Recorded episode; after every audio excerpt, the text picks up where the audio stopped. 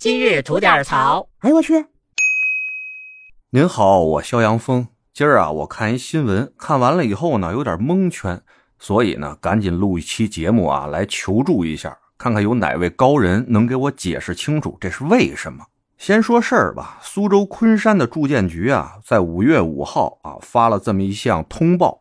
说的呢是昆山有俩房地产项目在销售过程中呢擅自大幅度降价销售，扰乱了房地产市场正常秩序，造成了社会不稳定因素，责成其立即整改，暂时关闭网签，并将其不良行为记入年度诚信档案，希望各个房企引以为戒，一经发现从严处理。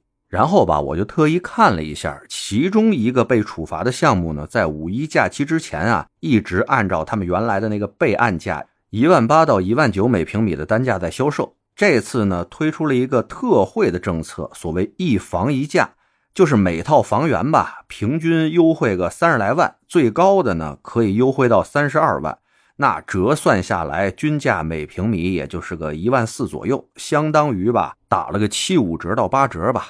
就比如原来一套一百六十五万的房，现在呢只要一百三十三万拿下。那五一期间购买还送车位，哎，我一听这不是挺好的事儿吗？咱老百姓过日子谁不是图个实惠啊？尤其是像房子这种大件儿稍微给点折扣，哎，真能省不少钱。咱普通老百姓一辈子能买几回房啊？能实惠点实惠点啊，这不挺好的事儿吗？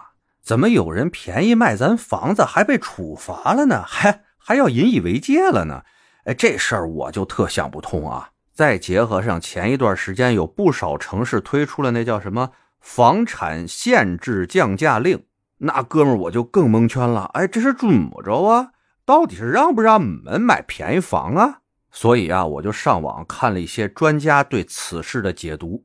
那人家真是不愧是专家啊！就对此事的解读啊，哭嚓哭嚓的，那真是洋洋洒洒数千字。说完了以后，嘿，哥们儿我呀更蒙圈了。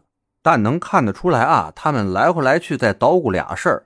一个事儿呢，就是在原来房子贵的时候买房的这帮人民群众，如果看到房价落下来了，哎，就会不爽了，备不住呢要闹事儿，容易给这社会啊增加不安定因素。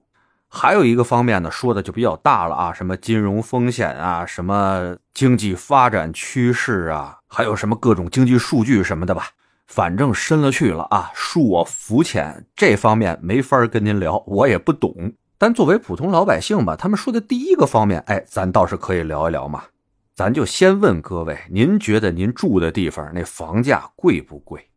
就比如吧，我一北京人在北京住着，现在呢，我自己家买的这房啊。单价在六万左右吧，这在北京可真算挺便宜的了。但像这种随随便便一套五百来万的房子，对于家庭月收入几万块钱的这样的家庭来说吧，也是挺费劲的，挺大的一笔钱啊。而且这家庭月收入几万的这种，在北京也算不错的家庭了。那就像我吧，就这么一套房。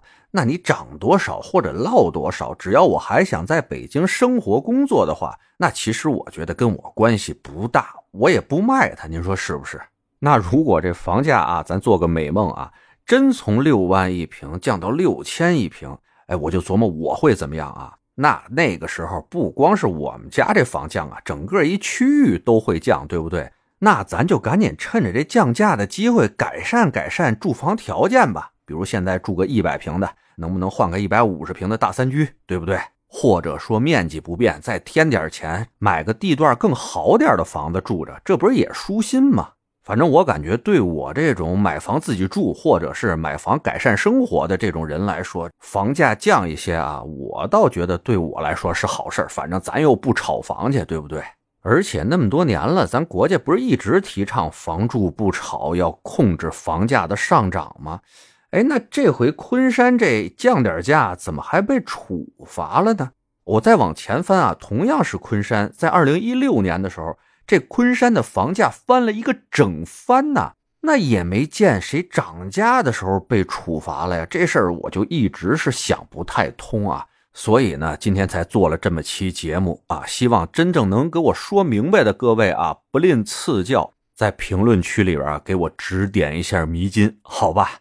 得嘞，想聊新鲜事儿，您就奔这儿来；想听带劲儿的故事，去咱左聊右侃那专辑。期待您的点赞和评论。今儿就这，回见了您的。